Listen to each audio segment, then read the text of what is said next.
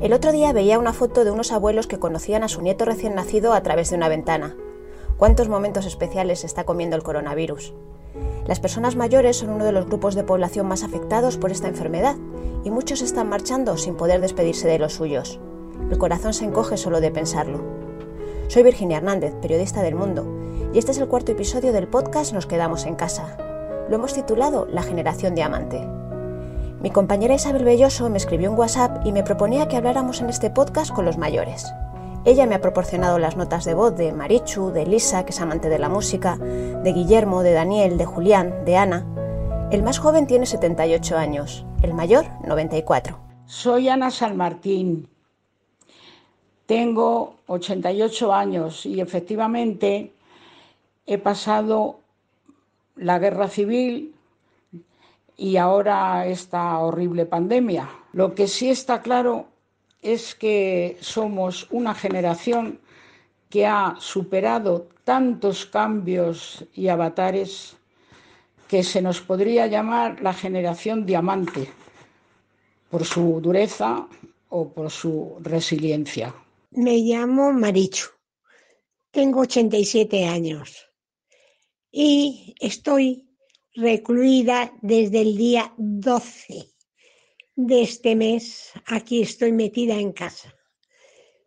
Unos ratos desesperada, otros ratos mejor, y así, y, pensando en el hoy. No pienso que existe el mañana, más que hoy, hoy, hoy.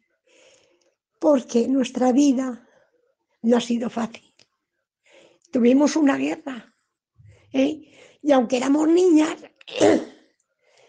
pero yo tengo frases de, de, aquel, de aquel horror, tengo frases, y era una privilegiada, porque al fin y al cabo era hija de un militar, y nos viene ahora, cuando estamos al final de nuestras vidas, nos viene esto, cuando ya no tenemos fuerza ni física, ni psíquica, ni mental, ni nada. Es demasiado, es demasiado. Pertenezco a una comunidad cristiana y, gracias a ellas, a mis amigas y hermanas, pues mm, que nos ayudamos, por ejemplo, todos los días oímos la misa de once, cada una en su casita metida, pero sabemos que estamos todas juntas. Porque, porque espiritualmente estamos juntas. Oímos el ángelus, después nos llamamos para ver cómo estás, cómo llevas el día, qué piensas. Nos mandamos WhatsApp con mis hermanas, con mis amigas, con todos. Y así va pasando un día y lo único que haces por la noche es tachar el día, decir adiós. Porque yo, vamos, yo es que, vamos a ver, yo no tengo futuro, eso ya lo sé. Por eso hoy es hoy el día, el día. Pero, pero tengo nietos. Y todas tenemos nietos. Y todas pensamos en nuestros nietos. ¿Qué van a ser de ellos después de esto? Cuando esto acabe, empieza eso que se llama la posguerra. La posguerra. ¿Qué va a ser de estas criaturas? ¿Eh? No lo sé. No lo sé. No lo sé. Y quizás tampoco quiera saber ya nada. Nada. Pero bueno, esto es lo que nos ha tocado vivir. Quería comentar que estoy, claro, e, esta época de confinamiento que todos tenemos, pues me, abre otra vez mi gana por, la lectura y por comunicarme con los demás. Yo creo que todo esto lleva una ventaja. Eh, también hay que sacarle el lado positivo a todas las cosas. Tal vez esta, esta enfermedad que, que hay ahora y este peligro pues no sé, nos ha hecho descubrir otras cosas. A mí me ha hecho descubrir pues amigos que los tengo un poco más olvidados en la reserva. Siempre se puede sacar algo positivo a cualquier situación, aun a las más desagradables también. Y en este momento, pues yo creo que nos, tal vez nos hace perder un poco de ese egoísmo que uno tiene natural, de, centrar el mundo en ti mismo y en lo que te rodea. Entonces así piensas más en los demás y, en lo que les puede apetecer a los demás y en lo que significa para los demás esta situación. A mí me ayuda mucho esta situación, siempre te lo digo, eh, la música, soy muy amante de la música, me gusta la música clásica, me gusta en general toda la música, pero particularmente la clásica. Y este año me estoy poniendo de oír a Beethoven pues claro, que es uno de mis compositores favoritos, pues, pues me distrae mucho y me encanta. Y, también me, me, gusta muchísimo leer. Lo que pasa que a veces yo creo que leer te puede llegar a cansar, a fatigar un poco más que la música. A mí la música no me cansa nunca, pero la, la lectura puede llegar un momento en que sí. Pero así todo, vamos, es lo mejor que puede haber. Teniendo música y teniendo lectura, yo creo que, que no se tiene que echar nada de menos. Pues un, un, abrazo muy cariñoso y que tengamos todos mucha suerte y salgamos pronto de este, de este impasse en el que nos encontramos. Buenas tardes. Soy Guillermo Belloso y mi nieta me está diciendo que tengo que deciros unas palabras para daros ánimo pero me cuesta bastante trabajo porque nunca he sido orador. Soy militar y entonces soy hombre de pocas palabras.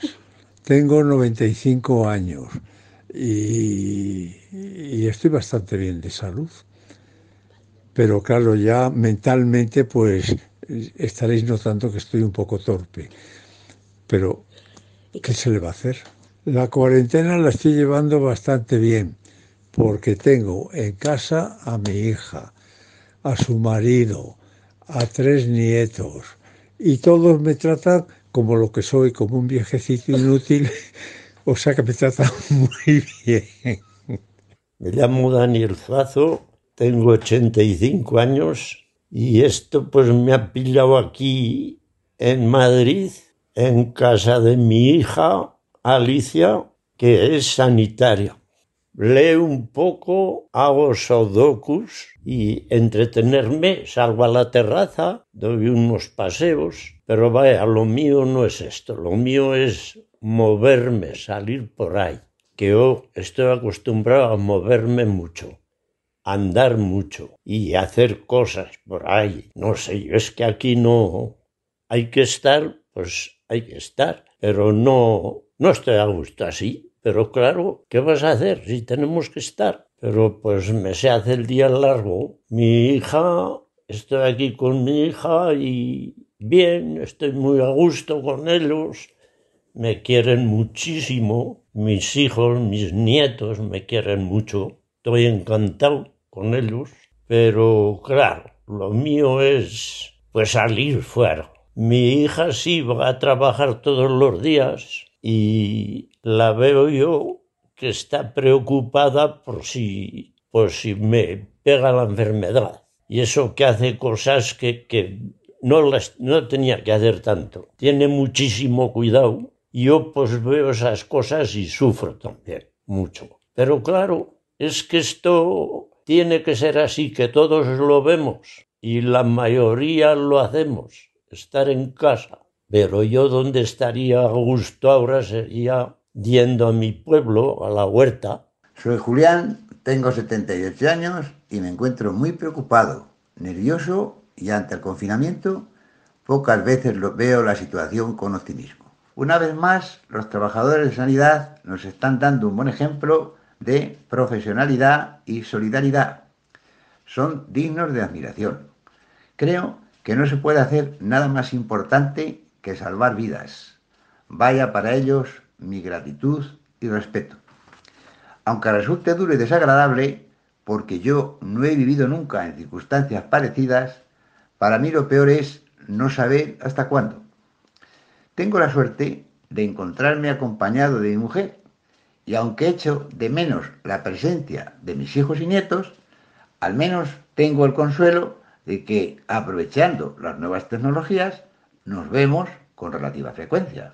Vaya también por delante mi reconocimiento a las Fuerzas Armadas, que una vez más nos demuestran que están dispuestos a ayudarnos de forma altruista, así como a todos los profesionales que con su trabajo valioso hacen más llevadera la situación. No me olvido tampoco de los medios de comunicación, pues su trabajo lo considero muy importante, aunque la información que recibamos no sea siempre objetiva. Ya concluyo, deseando mucha salud a todo el mundo y que Dios reparta suerte, que buena falta nos hace. La generación diamante es el cuarto episodio del podcast del periódico El Mundo Nos quedamos en casa. Soy Virginia Hernández y mi compañero Daniel Icedín se ha encargado del montaje. En la próxima entrega hablaremos con Tomás González, médico de familia y que ejerce en la comarca de Aliste, en el norte de Zamora. Tomás se ofreció para resolver las dudas y así aliviar la tarea a los teléfonos de emergencia.